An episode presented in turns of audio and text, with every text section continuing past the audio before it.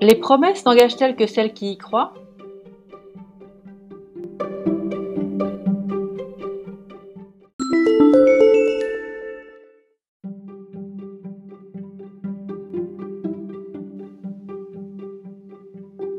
Il faut lire tout Damon Galgut. C'est ce que me répondit une professeure de littérature de l'université de Pretoria rencontrée lors d'un séminaire, alors que je lui demandais où diriger mes lectures sud-africaines.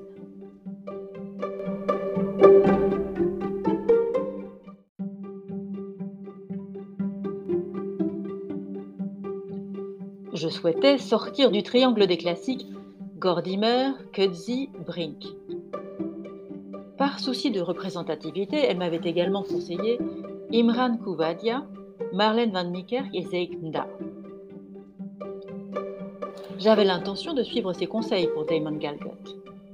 Mais le roman The Good Doctor m'a tellement impressionné que j'ai craint d'être déçu par tout autre roman que je lirais de cet auteur.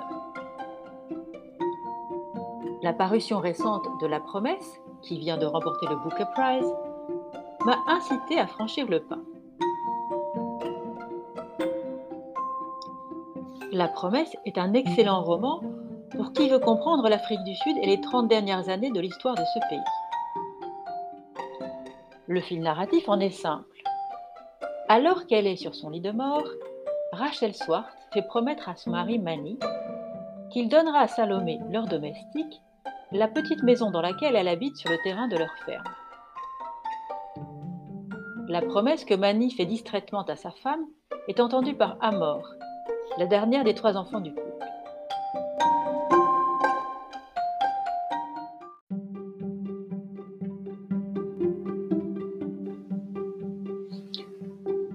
Lorsque Rachel meurt, Manny s'empresse d'oublier sa promesse, d'autant plus irréalisable que les lois de l'apartheid ne permettent pas à l'époque aux Noirs de posséder de l'immobilier sur de terres destinées à la population blanche.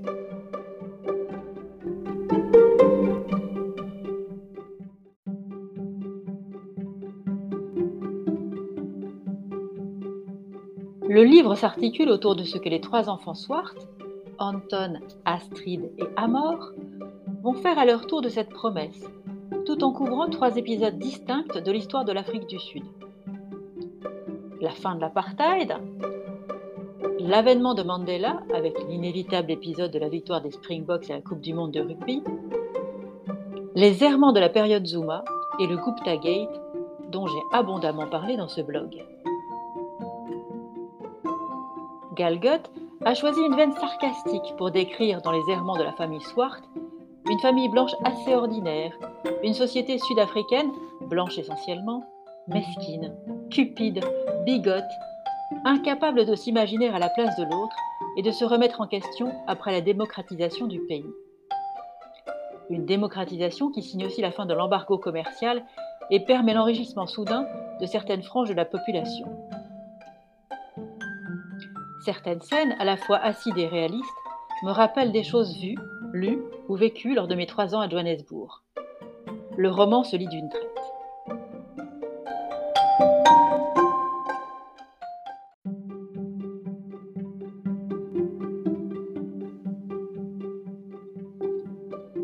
Au-delà de la satire, le roman propose aussi une belle réflexion sur le statut des domestiques artisans invisibles du bien-être des familles blanches sud-africaines. Membres de la famille, corvéables à merci, sacrifiant leur vie familiale à celle de leur patron, souvent plus proches des enfants qu'elles élèvent que ceux de leurs propres enfants, que deviennent-elles lorsqu'elles ne sont plus en âge de travailler? Elle peut rester ici jusqu'à sa mort, répondent à son tour les héritiers persuadés, comme tout employeur de domestiques, que dans sa famille, celles-ci sont bien traitées. Mais que laissera Salomé à son seul enfant? Et si les conditions changent? Si la ferme périclite? Si la famille connaît un revers de fortune? Que deviendra Salomé?